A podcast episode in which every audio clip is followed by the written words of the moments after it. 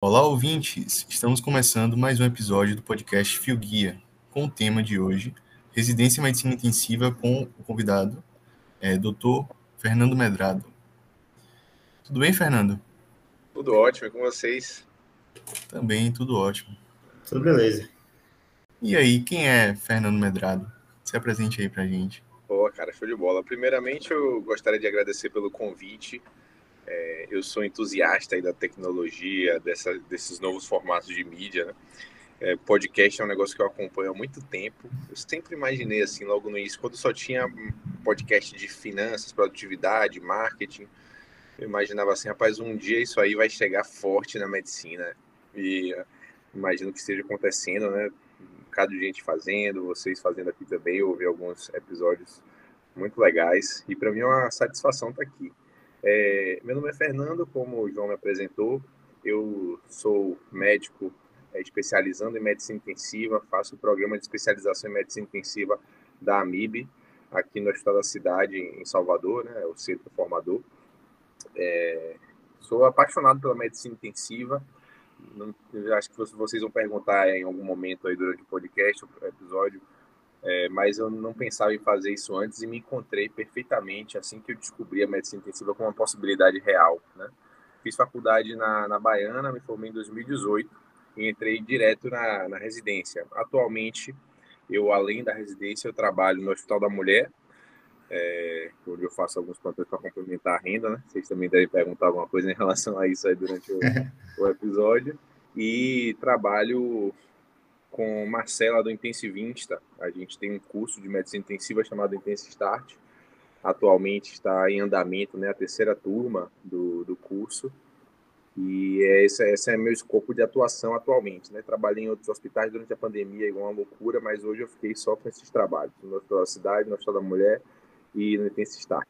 E eu, como eu já falei, é uma grande satisfação estar aqui com vocês hoje. Isso, Interessante, doutor. Muito nós legal. agradecemos aqui sua presença tão especial.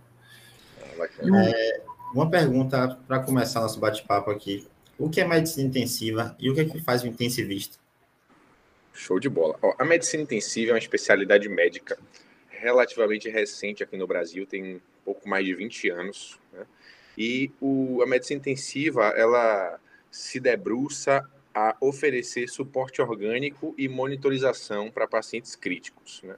Então, imagine que um paciente, quando ele é acometido, um indivíduo, quando é acometido por uma determinada doença, ele vai ter uma trajetória que começa no ponto A, que é o ponto ali de adoecimento, e vai até o ponto B, que pode ser a, vai ser a resolução ou fim né, dessa condição. Pode ser a cura, o óbito, enfim.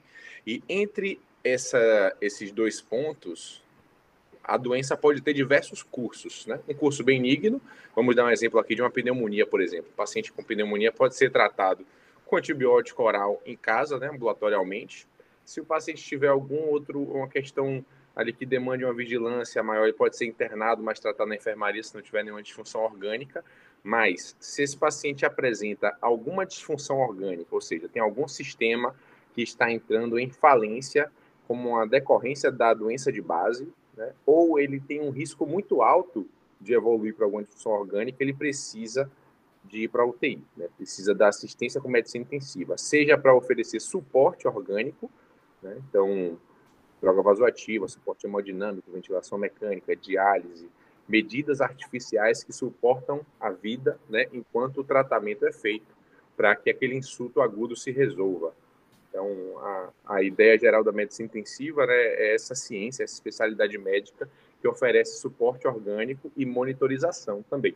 Que o paciente que não, pode, pode até não ter disfunções orgânicas, mas ele tem um risco alto, né, então precisa de uma equipe, um, aqui falando da medicina intensiva, né, de um médico intensivista do lado que vigie isso muito bem de perto para que possa agir antes da deterioração clínica e do surgimento de disfunções que, se não forem adequadamente vigiadas e tratadas, vão culminar né, com falência de múltiplos órgãos e óbito. Então, é para isso que a gente existe, para oferecer suporte orgânico e para oferecer monitorização de perto, né, intensiva, para os nossos pacientes. É, tem várias nuances aí, né, na medicina intensiva de uma maneira geral. É uma especialidade que é requer, né, aí já entrando na segunda pergunta, o que é que faz o intensivista? O intensivista, principalmente, é um, um, médico que precisa estar muito atento aos detalhes. É, nós precisamos é, ser proativos, né, observar bem os nossos pacientes para agir antes que eles piorem, antes da deterioração, antes da disfunção orgânica. Então, por isso, a atenção, a vigilância, ir várias vezes no leito, observar, ter uma postura de ser de se antecipar a esses problemas. Então, é, eu acho que essa é a principal característica do intensivista. Depois disso, veio o trabalho em equipe, é, não só com outros médicos, mas com toda a equipe multiprofissional. A ideia da UTI, né, na unidade de terapia intensiva, veio de uma enfermeira é, que pensou numa dinâmica ali de onde os pacientes ficariam alocados num local onde tem uma equipe que está cuidando dele 24 horas por dia, oferecendo assistência intensiva. E isso só é possível de ser feito numa abordagem multiprofissional. Então, o intensivista raiz né, tem que saber muito bem trabalhar em equipe. É, pela natureza do trabalho do médico, em geral, o médico intensivista é quem assume a liderança ali do cuidado né, do paciente. Então, é preciso saber delegar com educação, né, com, com tranquilidade, sem entrar em embates, mas também sem permitir que a assistência não seja feita da forma como ela precisa. É, é preciso ter uma, é, um outro lado, né, uma ampla habilidade de comunicação, tanto para lidar com a equipe, né, com a equipe multiprofissional, com os outros membros da equipe da UTI, com os outros médicos do hospital que, porventura, visitem a UTI né, e também prestem assistência aos pacientes, e com, as, com os próprios pacientes e com as famílias. Então, é, toda a especialidade médica tem ali um feijão com arroz, né? Um negócio que a gente às vezes só conhece quando você entra na especialidade. E o intensivista ele tem uma, um papel intrínseco assim de gestor de conflitos, né? O, o paciente crítico quando está internado assim é um ponto de muito estresse para todos. Então imagine um, um, paciente foi realizar uma cirurgia abdominal, uma Whipple ali por um tumor de cabeça de pâncreas e acaba tendo intercorrências, evolui com disfunções orgânicas, precisa de suporte para se manter vivo. Isso é um ponto de muito estresse. A equipe multiprofissional vai ficar estressada, porque é um paciente que vai demandar mais. A equipe assistente, o cirurgião que levou o paciente a ser operado, vai ficar estressado, porque ele está comprometido com o resultado também. Né? Ele levou o paciente para ser operado, foi no consultório dele antes, conversou com o paciente antes da cirurgia. Então, é, ele assume um papel ali e está numa, numa condição de muita pressão também, né? A família está muito estressada, então é, o nosso papel gira muito em torno dessa gestão de conflitos. Por isso que a comunicação, a comunicação clara, objetiva, desenvolver essas habilidades é algo que a gente precisa aprender desde o princípio. E a, a outra face do intensivista é desenvolver muito bem as suas habilidades técnicas. Nós temos um espaço quase inexistente para erros. Né? Um, tudo precisa ser feito uma, da, da forma mais precisa possível. Os procedimentos precisam ser precisos, as indicações terapêuticas, tratamento com antibiótico, momento de introdução de suporte dialítico, por exemplo, momento de é, introdução de suporte ventilatório com intubação ou de oxigenação com a ECMO, tudo isso precisa ser muito bem, é, a gente precisa fazer isso de forma muito precisa para não perder tempo. Doente crítico muitas vezes não tem duas chances. Então, nós precisamos ser precisos e treinar muito as habilidades técnicas mesmo, os hard, os hard skills necessários para oferecer uma boa assistência. E isso gira em torno também muito da, do estudo com medicina baseada em evidências, ah, da, de artigos. É, nós precisamos, e a medicina intensiva está caminhando cada vez mais né, para ter boas evidências. Já temos evidências é, de muitas coisas que a gente faz e a gente precisa e muitos mitos do passado uma realidade que a gente vive hoje. Muitos mitos do passado vêm sendo vencidos né pelas evidências. Então esse pilar aí do hard skills no intensivista requer uma formação em metodologia em medicina baseada em evidências uma leitura constante de artigo atualizações né, discussões. Então eu falei para caramba mas para sintetizar aí seria a atitude proativa né é, proatividade para agir antes dos problemas acontecerem, comunicação, a habilidade de, lidar, de liderar e trabalhar em equipe e treinar muito as habilidades técnicas que inclui a, a metodologia e a medicina baseada em evidência. Acho que isso aí é o pilar para você se tornar um bom intensivista. Isso, do meu ponto de vista, de quem está em formação, até, até fazer um disclosure sim, aqui, que eu estou em processo de formação. Tudo que eu estou falando vem do que eu aprendi, né? não necessariamente eu estou certo em tudo isso. Talvez algum intensivista mais velho que está ouvindo aí pode pensar, ah, se é um menino iludido, mas é pelo menos a forma como hoje eu enxergo a forma ideal de ser intensivista. E que eu busco, também não faço isso de forma perfeita, óbvio, mas é o que eu busco fazer todos os dias no meu dia a dia. Muito bem, doutor. É, e para quem quer ser intensivista, como é o caminho, o acesso é direto? São quantos anos, assim, o senhor pode falar para a gente? Claro. Uh, atualmente, só existe um caminho, que é fazendo... Quer dizer, existem dois caminhos que é fazendo a, a, residência de medicina intensiva ou o né, que é o programa de especialização, tá, três caminhos. A residência de medicina intensiva, que é através do MEC, né, você faz a prova, como aqui na Bahia, o SUS Bahia, por exemplo, tem provas específicas, mas é um programa credenciado ao MEC de duração de três anos, em que no primeiro ano você tem alguma exposição à clínica médica, anestesiologia e cirurgia geral. Uh, o PEMI é um programa bem próximo ali do, da, da residência MEC, chama Programa de Especialização em Medicina Intensiva. Ele também tem, é, hoje em dia, ele sempre foi acesso direto, né? São três anos de duração com a mesma formatação. É, 60 horas semanais, mesma coisa, e no primeiro ano com essa exposição à clínica médica, anestesiologia e cirurgia geral. E a outra forma é através da prova de título. Houve alguma mudança recente, eu não tenho certeza de como isso ficou, mas trabalhando um certo período em UTI, eram oito anos né, com a carga horária, se eu não me engano, de pelo menos 24, 36 horas semanais, de forma comprovada pelo coordenador da unidade, a AMIB, que é o, a nossa sociedade, né, ela te dá o direito de fazer a prova de título e uma vez aprovado você recebe o, o título de intensivista.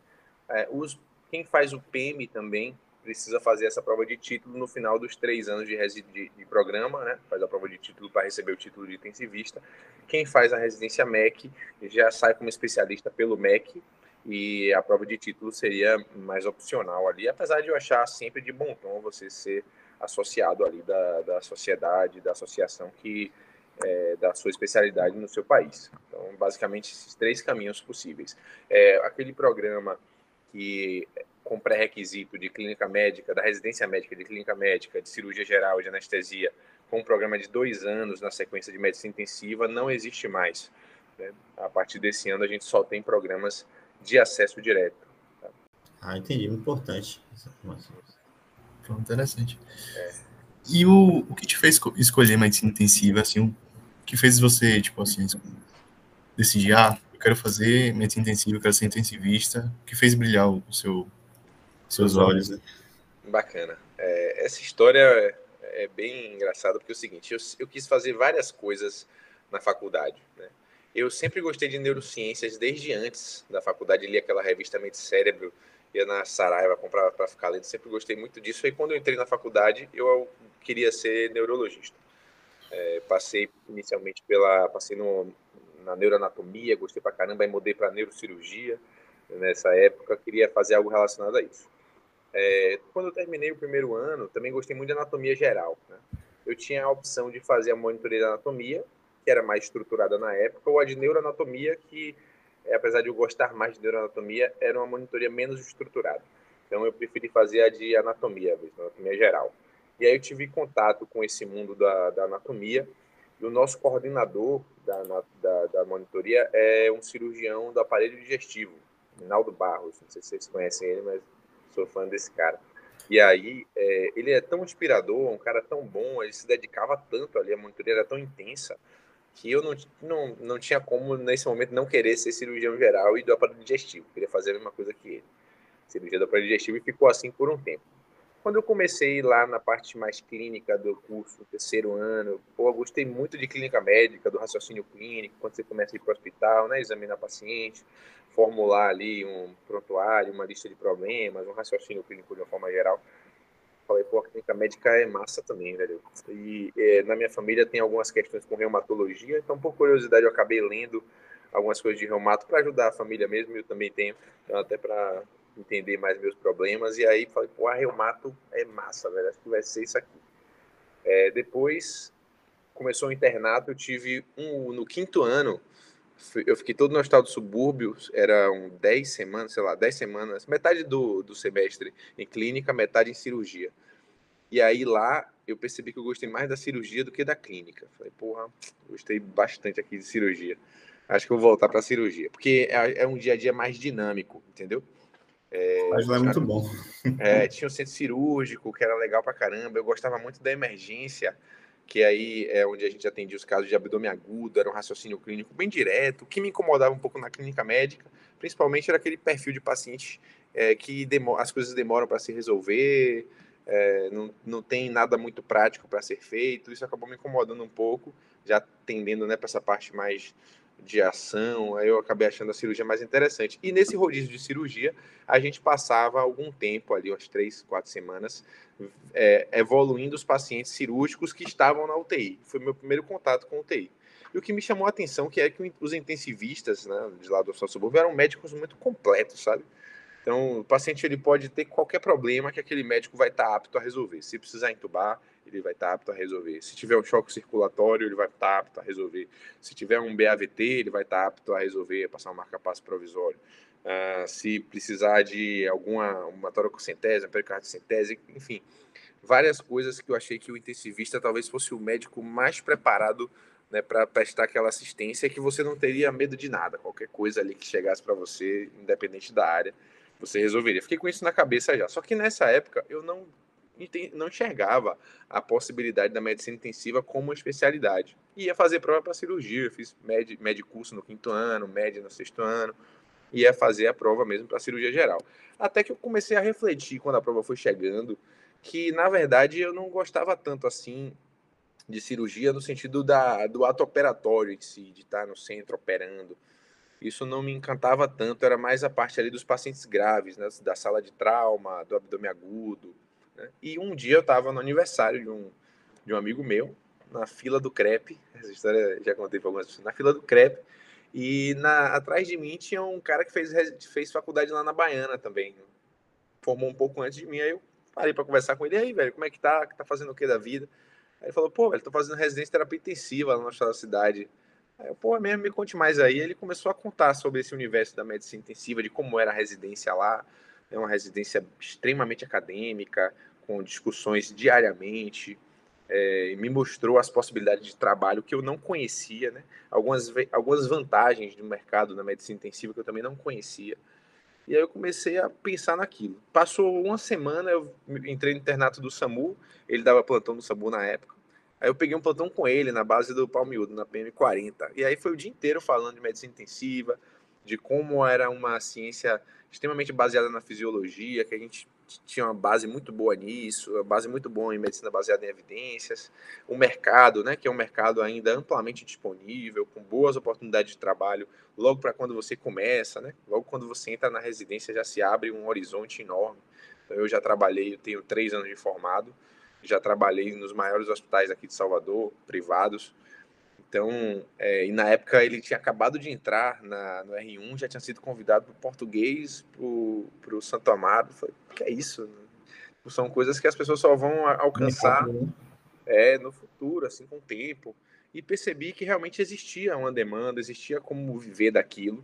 E parei juntando é, essa visão que medicina intensiva seria possível do ponto de vista de mercado e para ganhar dinheiro, né, para se sustentar, é, eu juntei toda essa, essa miscelânea de especialidades que eu queria fazer, clínica médica, neurologia, cirurgia, e pensei, porra, a medicina intensiva pega a parte mais interessante, para mim, pelo menos, de todas essas áreas, que é o doente grave. Então, na UTI tem pacientes neurológicos, né, vítimas de AVC, ah, de, de TCE, pós-operatório de neurocirurgia, tem muitos pacientes cirúrgicos, tem UTI só cirúrgicas, inclusive. Hoje eu trabalho numa delas. O Hospital da Mulher é basicamente uma UTI cirúrgica, é, que você fica dando assistência aos pacientes cirúrgicos, só acompanhando a parte clínica ali, do, das complicações, dando suporte. É, tem é, cardiologia, infarto, choque, tem muita coisa, é muito amplo, então talvez eu consiga, eu gostava muito de imagem também, achava legal ficar vendo exame de imagem de tudo, assim, né, de tomografia de pulmão, tomografia de crânio, e aí eu pensei, pô, acho que tudo isso aí eu vou conseguir unir com a medicina intensiva. E aí resolvi fazer. Abri mão totalmente desse, desse planejamento de cirurgia que eu estava estudando já há dois anos para fazer na, no med curso no MED. Na época que eu queria, eu quis entrar direto na, na medicina intensiva. Não existia ainda o programa pelo MEC, né, então acabei fazendo o PEM que a prova não cai nada de clínica, de pediatria. Então, esses dois anos que eu fiz de médio médio curso de preparação para a prova não serviram de nada, né? Serviram para eu aprender, foi ótimo. Tá? Não me arrependo de ter feito. Mas para a preparação para a prova não, porque a prova do Cidade só cai terapia intensiva. E aí eu fui fazer isso lá, passei e estou aqui hoje. Interessante. Mas é que você falou de brilho no olho, a parte do brilho no olho que mais me encanta assim na especialidade é essa amplidão, né? Você tem doentes de várias especialidades e o manejo ele é muito preciso. Você tem usa variáveis com respostas imediatas ou quase imediatas às suas, às suas intervenções, com muita relação com a fisiologia. Então, você faz uma intervenção ali num paciente com choque circulatório, sei lá, uma expansão volêmica, um inotrópico, e aí com a monitorização adequada você consegue observar o efeito disso de forma rápida, se você está indo bem, se está indo mal, é algo bem né? parametrizado. Né? É, você tem muitos dados para avaliar. Então, isso é o que mais me encanta, né? E atualmente, depois, isso foi no, quando eu escolhi. Hoje, além disso, que eu continuo gostando muito, eu acho que o fato de você ser o médico que está do lado da família, do lado do paciente, no momento em que eles são mais vulneráveis, é algo também muito legal. Eu aprendo muito né, com, sobre a vida na, no meu trabalho, porque você vive momentos de grande vulnerabilidade das pessoas e você tem a oportunidade de ser um amparo, né? Você é um suporte não só para os órgãos, mas também para o espírito, para a alma daquelas pessoas, que é muito importante, assim, é algo indissociável da nossa especialidade. Muito interessante. Pegando um gancho, você comentou do mercado de trabalho na medicina intensiva. E aí, qual é a faixa de remuneração por plantão, por hora, assim, de trabalho? E como é o mercado de trabalho de forma geral? Bom, é, a faixa de remuneração por plantão está ali em valores brutos em torno de 1.300 até R$ 2.000 por 12 horas, né, bruto. Aí desconta em média 15 a 18% de imposto, ficaria um valor líquido de 1.100 até 1.900 em 12 horas, né, para o plantonista. Diarista, o valor é bem variável, mas seria algo em torno, valor de mercado, assim, tá? Varia para mais ou para menos, mas em torno de 14 a 16 mil para o diarista e o coordenador também algo em torno disso. É, sempre que você consegue mesclar algum desses, alguns desses trabalhos a remuneração por hora ali, sei lá, espere o quê? 150 reais por hora, 130 por aí, reais por hora. É, o mercado de trabalho ainda é um mercado muito bom para quem é intensivista mesmo, porque a gente tem dois motivos. Uma deficiência ainda na rede de saúde de leitos de UTI, então nós temos menos leitos de UTI do que a sociedade precisa. Então há uma perspectiva desses leitos aumentarem no futuro isso vem acontecendo na nossa cidade, inclusive. Nós, só nesse período de agora, a gente tem a abertura de alguns hospitais. Então, Weston Andrade, Feira de Santana, aumentou leitos. Aqui a gente vai ter a abertura do Hospital Metropolitano, que vai abrir 55 leitos. Vai chegar o Hospital Mater Dei com 40 leitos. O Hospital Cardiopulmonar vai, vai, vai expandir. Ou vai ser construído o Hospital Aliança Star, que é um hospital da Rede Doc também, vai ter vários leitos do TI. E para todos é, quando todos esses hospitais, né, que ampliam as vagas de UTI, precisam de intensivistas. Ah, além desse mercado que está em expansão de leitos, nós temos uma deficiência de profissionais é, especialistas na área. Né? A gente tem muito menos. O ideal é que todo mundo que desse plantão em UTI fosse intensivista, mas isso não é uma realidade viável. Nós não temos tantos intensivistas assim, né? mas pelo menos para ser diarista e coordenador, a maioria dos lugares exigem que sejam intensivistas. Então, é muito tranquilo, assim, como intensivista, você trabalhar basicamente onde você quiser. Pode até que você não vai, você pode até não ser diarista ou coordenador, nem vai ser, né, logo no início, mas para dar plantão, é, qualquer um desses lugares é, é acessível para quem tem uma especialidade em medicina intensiva. Então, é, hum, alguns amigos que terminaram a residência agora, inclusive, são diaristas em grandes hospitais, hospitais privados daqui da cidade. É, a gente tem acesso a todos eles, então todos esses hospitais maiores aí que vem na cabeça, a gente trabalha ou já trabalhou. É, então acho que é uma, uma, uma especialidade que tem um mercado em expansão e que você consegue é, ganhar a sua vida ali, ganhar um dinheiro honesto com tranquilidade. O que acontece assim na, na remuneração da medicina intensiva é o seguinte: você já termina a residência ganhando muito bem, né, trabalhando em bons lugares, se você quiser, né, se for o seu interesse, mas você não aumenta muito isso ao longo da sua carreira. Né? Você ganha em qualidade de trabalho, mas o aumento da renda é limitado porque depende do número de horas que é possível trabalhar. Né? Então, enquanto algumas especialidades vão precisar é, de um tempo maior para chegar numa remuneração que é considerada razoável ou boa, é, fazendo a, o trabalhando na sua especialidade. Então, eu digo é, um, um, especialista lá, sei lá, cirurgião de aparelho digestivo operando só o paciente do consultório de aparelho digestivo ou é, enfim, qualquer um, qualquer área desse tipo. É, você tem um período para isso acontecer, né? Uma carreira que vai acontecendo ao longo dos anos. Na medicina intensiva, atualmente, você consegue se inserir de forma mais rápida em bons serviços. Então, enquanto a especialidade cirúrgica, por exemplo, para entrar no hospital desse, você precisa entrar num grande grupo, né? Esse grupo precisa te absorver para você começar a operar, você vai entrar lá como auxiliar, enfim. É, isso nem sempre acontece de forma mais tão rápida quanto acontece com a gente na, na medicina intensiva. Mas, em compensação, algumas dessas especialidades, para os outliers, né, os fora de série, eles vão ganhar muito mais no futuro em remuneração. É, isso falando da remuneração, porque eu acho que não é o principal, sabe? É, a gente precisa, obviamente, ter um meio de pagar nossas contas, de é, consumir o que nos faz bem, ter um padrão de consumo que nos dê alegria no dia a dia, poder poupar para o futuro, mas é, acho que escolher a especialidade pelo dinheiro que ela dá é realmente uma loucura, né? Porque você vai passar boa parte da sua vida fazendo isso. Então, pelo menos tem que ser uma coisa que você tenha minimamente aptidão. É, quanto a isso, eu acho que não é uma objeção à medicina intensiva. É, você tem condições de ser bem remunerado na medicina intensiva, e inclusive de forma rápida. O que acontece, né, que às vezes é uma perspectiva um pouco irreal, é a busca ali por um trabalho que seja é, moleza. E na medicina intensiva não é assim. Né? A gente trabalha bastante, é, o regime de trabalho ele tende a ser cansativo, você dá plantão. Para quem não, não tolera dar plantão, acho que é meio complicado para fazer. É, mas enfim, para quem não para quem não tem medo de trabalho, quer ter um, gosta de medicina intensiva, gosta de doente grave, gosta de fisiologia, de suporte orgânico, acho que a, a, o mercado não é uma objeção, pelo contrário, se gosta, acho que vale a pena porque ainda estamos num momento muito bom. Já tivemos momentos melhores em relação ao mercado, é, no passado, quando você tinha men menos intensivistas ainda. Então era comum que o intensivista fosse diarista de duas, de duas ainda é, de três, quatro, às vezes cinco unidades, coordenador de outra, o que dá uma remuneração estratosférica. É, essa realidade vem se tornando cada vez menos possível, né, para a grande maioria.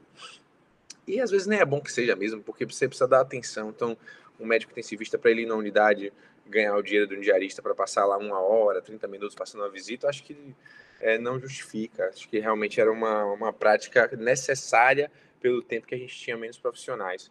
Mas hoje que eu, as coisas estão se ajustando, é, isso não é tão possível assim. A, acho que a qualidade da assistência até melhor e você consegue prestar uma assistência melhor quando você tem menos vínculos, né? Você trabalha mais nos mesmos lugares, digamos assim.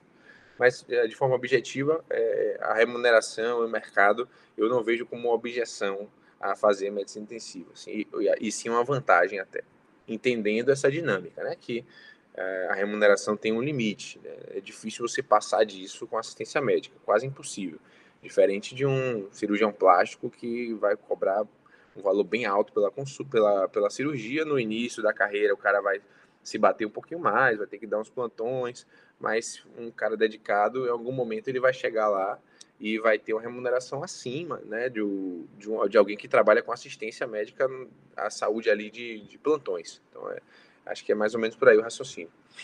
Entendi, doutor. Agora, em questão de residência, é, como é que é a rotina? Dá para dar plantão por fora? E dá para conciliar a vida pessoal, ter momentos de lazer com a família? Como é que funciona? Como era a sua rotina na, durante a residência também, né? Nos, nos, durante os anos. Beleza. É, olha, dá para trabalhar sim. Eu acho, inclusive, que trabalhar enquanto você faz a residência de medicina intensiva é importante para que você adquira mais experiências, né? É, um ponto fundamental para você adquirir, é, se desenvolver na especialidade é assumir responsabilidade. Quando você está na residência, querendo ou não, tem um R+, tem um preceptor, tem o diarista, tudo isso ali você fica numa posição um pouco mais de coadjuvante. Quando você é o plantonista, que você não tem a quem recorrer naquele momento, ou no máximo uma ligação para o diarista ou para o coordenador, acho que você cresce com isso. Na minha formação, assim, no meu desenvolvimento, acho que foi fundamental ter trabalhado é, por fora. E também para você complementar a sua renda.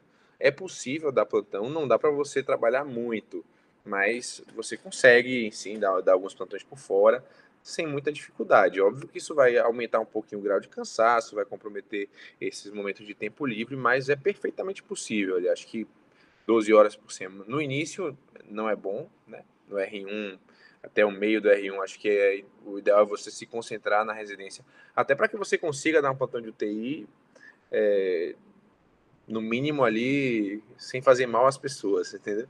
Mas é, depois disso, acho que é bom começar a dar um plantãozinho, começa com 12 a cada 15, estabiliza aí com 12 horas por semana, no máximo 24 horas por semana. Além disso, já é insalubre, inclusive vai fazer mal para a sua assistência, você vai ficar muito cansado no dia a dia, e também porque já são 60 horas, né? e também é, vai te fazer mal, vai, vai fazer mal para o seu estudo na residência. Uh, a, em geral, a gente tem 60 horas de carga horária? E no R, isso no Hospital da Cidade. No R2 e no R3, ah, isso diminui ali para 48 horas, a depender da quantidade de residentes que tem. Uma, uma semana faz 60, outra faz 48, ou 48 sempre de atividade de assistencial com plantões, né? fora as atividades acadêmicas. Então, mas no primeiro ano são 60 horas fechadas e negociáveis, né? plantões, 5 plantões de 12 horas por semana. Lá no Cidade, como a gente cumpre a escala de plantonistas do hospital também, a gente precisa dar plantão à noite e no final de semana. Então, no R1, a escala do R1 em geral, é, na, em uma quinzena, ele faz quatro plantões diurnos e um noturno, segunda a sexta. Quando você faz o noturno, você tem direito a uma folga no outro dia. E na outra semana, ele faz três plantões diurnos e 24 horas no final de semana, dois no final de semana.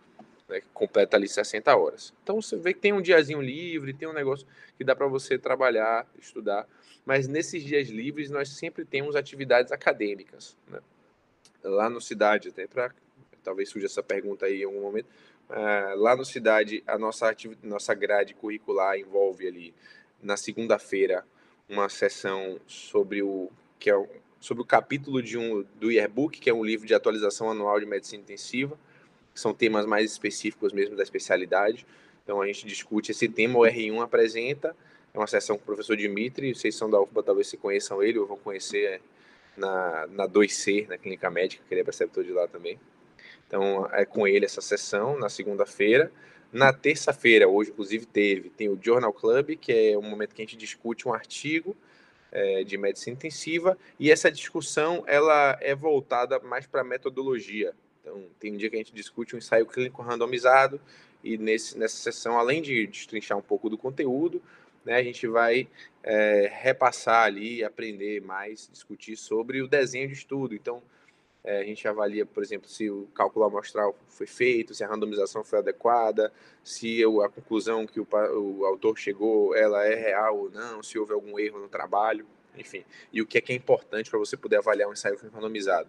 Isso acontece com meta-análise, isso acontece com diversos tipos, de estudo, né? É óbvio que a gente acaba tirando também a conclusão daquele tema e são sempre hot topics assim da medicina intensiva. Sai um artigo novo, por exemplo, saiu lá o, o Rose em 2019, que foi aquele trabalho de bloqueador neuromuscular na SARA, e foi o trabalho da semana seguinte no Journal Club. Então você acaba pegando também como todo ensaio clínico, todo estudo ele é feito com um background, né, do que qual era o estado da arte da ciência naquele momento, você acaba discutindo um pouco do tema técnico. Mas a ênfase da sessão é discutir o desenho de trabalho. Na quarta-feira é o dia que a gente não tem sessão hoje, porque a da quarta mudou para sexta, então sexta tem duas. Na quinta-feira, é, Zé Geraldo, que é um excelente preceptor nosso, ele dá uma aula de temas específicos. Então, em um determinado período ali, é, é terapia nutricional, depois passa para ultrassom e eco, depois passa para é, diálise, enfim, temas específicos. Esse último mês foi algo bem legal, que foi um módulo de paliação foram cinco ou seis semanas de paliação, que a gente, além de das aulas entre a gente, a gente teve professores convidados ali. Então, aula de Alzheimer veio de demências, né? Veio um neurologista, aula de DPOC veio um, um pneumo, isso tudo, tipo, terminalidade, né? Nessas doenças é, é, degenerativas e crônicas. Na sexta-feira, meio-dia, a gente tem uma sessão com o André Gobato, que é o os nossos coordenadores também, onde a gente é, é a seção dos 150 artigos mais importantes da medicina intensiva. São selecionados aí 150 artigos no início do ano e a gente discute três toda sexta. E aí a ênfase é realmente o conteúdo, o que é que aquele trabalho é, adiciona para medicina intensiva. E óbvio que você acaba também ganhando uma base boa ali na leitura de, de artigos, porque são três toda sexta. Aí não tem regra se é R1, R2 ou R3 que apresenta, geralmente quem está na escala ali é, o R1 sempre tem que apresentar mais, por motivos óbvios, é, e, mas são 10 minutos por apresentação e 10 minutos para discussão. Então é uma sessão bem bacana. E a, o objetivo é construir a linha de raciocínio daquele tema. Então, por exemplo, você vai discutir lá, vou continuar com o bloqueador neuromuscular na SARA.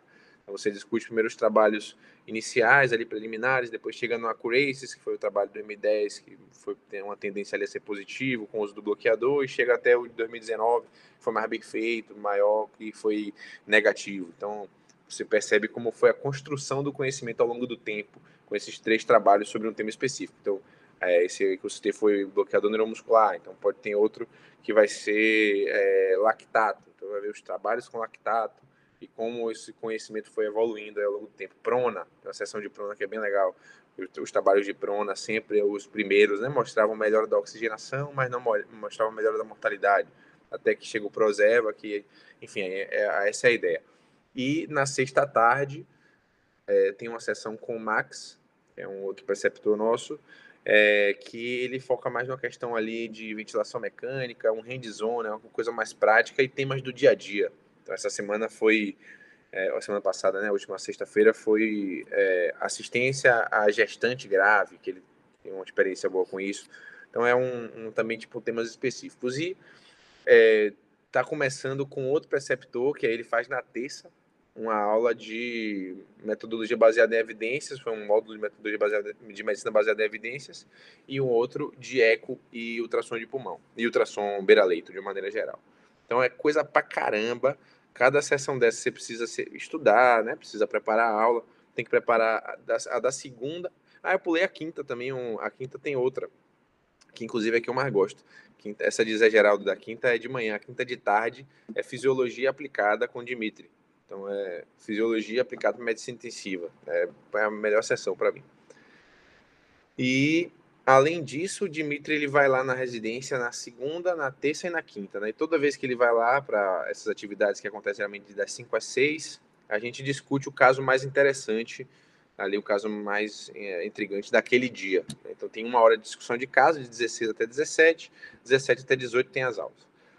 E uma vez por mês tem um seminário, que é um, momento ali no sábado, é, que a gente discute de uma forma mais aprofundada uh, os, os temas da, é, algum tema. Então, o próximo agora é neurointensivismo, aí tem lá é, hemorragia subaracnoide, vasoespasmo, essas coisas. Então, é, temas que ele vai selecionando para a gente ter uma discussão e sempre é cobrado que seja uma discussão baseada em evidências, né? Que você leve os trabalhos baseado no estado da arte aí da, daquele tema.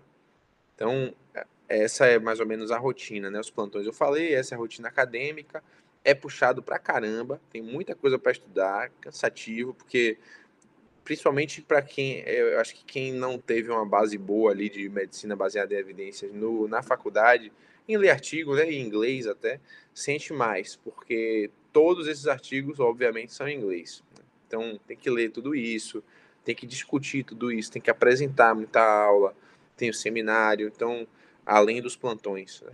Tudo isso gera uma, uma sobrecarga no início, o pessoal fica meio desesperado, mas depois vai acostumando.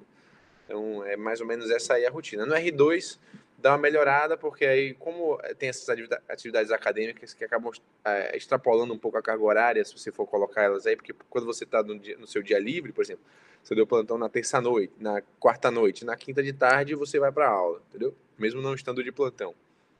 É, a não ser que tenha algum motivo específico. Então, na, no, a partir do R2, se for possível, pelo número de residentes para a quantidade de pacientes que tem lá, a gente acaba é, flexibilizando para 48 horas de plantão mesmo e o resto de atividade acadêmica, tá? para completar as 60. É mais ou menos essa rotina. Dá para trabalhar, dá para curtir, dá para sair, dá para ver os amigos, sem nenhum problema, né? Obviamente, é, tem que entender que você está passando por um momento de formação médica, de, tem que ser intenso mesmo, não vai ser a mesma coisa de quando você estava na faculdade, isso é óbvio, ou de quando você estava trabalhando, para quem formou e foi trabalhar, vai ficar muito pior do que estava. Talvez você tenha uma sensação de que não dá tempo para fazer nada, mas dá, com, obviamente, dosando o que você vai disponibilizar de tempo para cada atividade. Bem, doutor. É, já estamos quase encerrando. E só mais uma perguntinha para o senhor. Para quem quer entrar agora em medicina, os estudantes de medicina que querem fazer a residência, qual o conselho que o senhor dá? E a segunda perguntinha é: como foi essa questão da medicina intensiva nessa época de pandemia? Como foi a rotina? Essas coisas. Bacana. Acho que eu vou começar pela pandemia aí, a gente finaliza com a da residência. Cara, esse, foi uma loucura. A gente estava até conversando sobre isso hoje lá no hospital. Vencendo ainda, né? Hoje em dia, bem mais tranquilo do que antes. É, foi um momento de muito desgaste, foi muito exaustivo fisicamente para trabalhar, porque aumentou muito a demanda, né? E precisavam de, de, de mão de obra, de médico para trabalhar, e a gente, como especializando e residente de medicina intensiva, é mão de obra qualificada.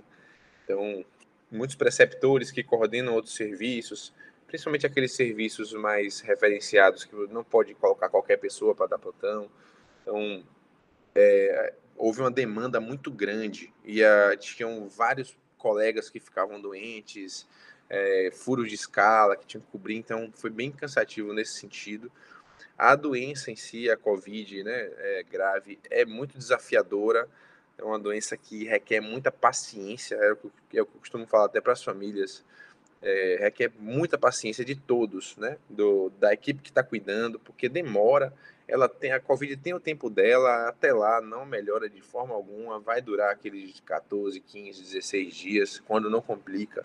Né? Então tem esse, é, essa questão exaustiva, tem muito, os pacientes complicavam muito com infecções, ficam muito graves, tem muitos óbitos, né? Apesar de que nos lugares que eu trabalhei, é, realmente a mortalidade era um pouco menor do que a gente vê é, por fora, mas foi muito cansativo nesse sentido, fisicamente, é, teve que ter muita paciência para lidar com tudo isso, muita resiliência para você ir até o fim, e cansado de madrugada, e um paciente pior, você precisa ir lá reavaliar, é, pronar, enfim, fazer o que for.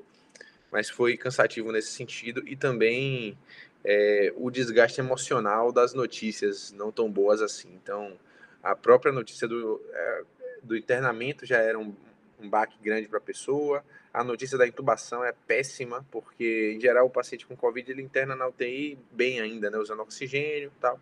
E a coisa vai progredindo ali por volta do 17 ao décimo dia, é que a, a, a, a disfunção respiratória piora e aí acaba precisando de intubação em alguns casos. Então, nesse momento, é, alguns pacientes pediram para falar com a família e ver essa ligação era ruim para caramba, assim, sabe? Porque alguns até que se despediam nessa, nessa ligação e realmente depois você viu que foi uma despedida, aquele paciente acabou morrendo, ou não, enfim. Mas esses momentos eram muito dolorosos e as notícias de óbito, foram muitos pacientes jovens que acabaram falecendo, pessoas que tinham a vida inteira pela frente, né, com um filho pequeno, recém-casados, é, foi bem doloroso nesse sentido, assim. Então, foi também muito de muito crescimento técnico. Então, eu acho que eu melhorei muito a minha habilidade de comunicação, porque na residência tem até um, é, um treinamento que a gente faz como diarista, né? O diarista é aquele médico que vê o paciente todo dia, que vai todo dia na UTI e é responsável por formular o planejamento terapêutico.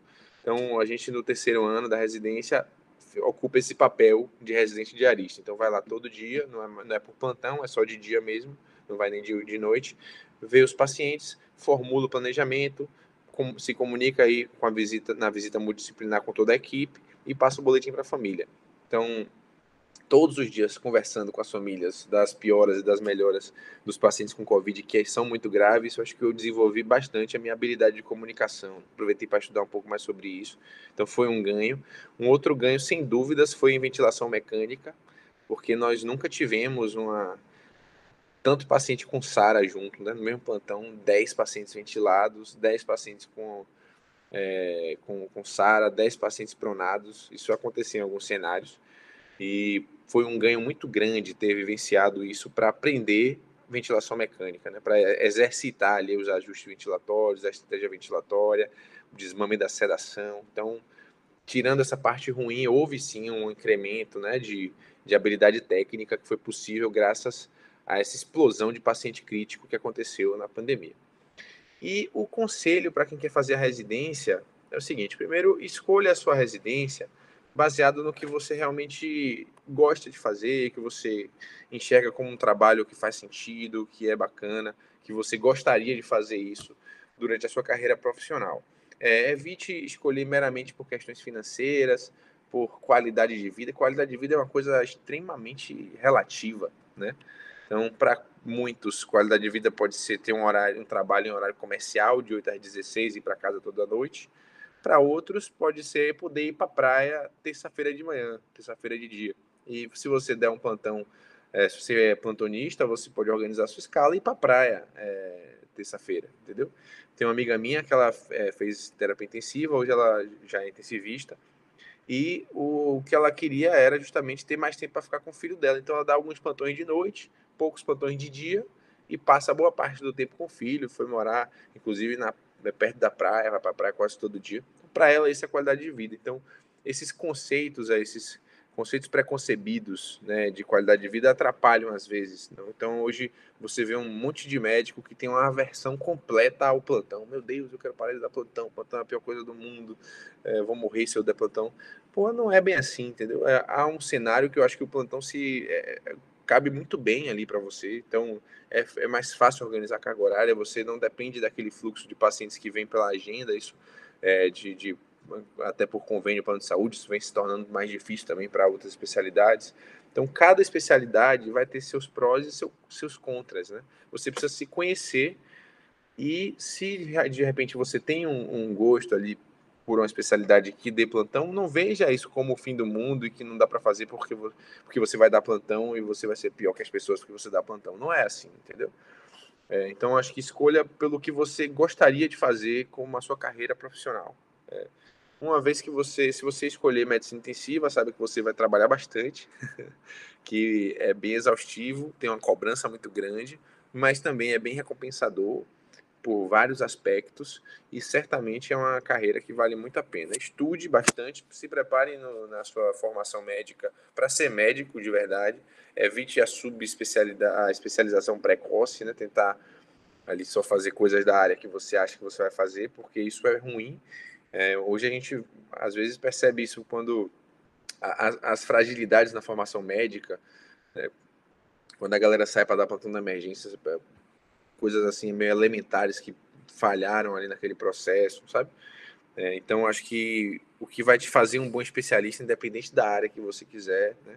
além de fazer uma residência boa na área, é ser um bom médico, ter uma boa base. Então, calma nessa ansiedade de, de escolher e de é, se especializar de forma precoce e foque na sua residência e busque ter o máximo de experiências possível para que você consiga escolher de forma embasada. Tá? Então, você às vezes pode achar que gosta de medicina intensiva, mas quando você cai no plantão de UTI, que você vê aquele cenário ali, às vezes meio hostil para quem não conhece, né, com ventilador apitando, bomba apitando, monitor apitando, a enfermeira te perguntando um bocado de coisa, família para você comunicar um óbito, às vezes você não tem aptidão para lidar com isso, né? E você não se expôs antes ao trabalho, porque uma coisa é você estudar aquela área e gostar. Uma coisa é você vivenciar um pouco daquele do dia a dia de quem de quem faz aquele trabalho. Né? Então, às vezes, eu achava que eu iria gostar de ser cirurgião, né? porque gostava de estudar e atender casos de abdômen agudo e trauma. E cirurgia é muito mais do que isso, né? Você precisa também buscar perceber, né? se você puder conversar com pessoas da área, como é, da onde é que vem o dinheiro que sustenta aquele especialista, sabe? Como é que vive um radiologista, vive de quê? Um intensivista vive de quê? Um anestesista vive de quê? Da onde é que vem a grana? É, para você saber se esse modelo de trabalho cabe na sua expectativa de futuro. Então, se você é uma pessoa que não tolera de forma nenhuma trabalhar de noite, não, não tolera trabalhar longos períodos, medicina intensiva não é uma boa escolha para você. medicina talvez não seja uma boa escolha, mas medicina intensiva não é uma boa escolha para você.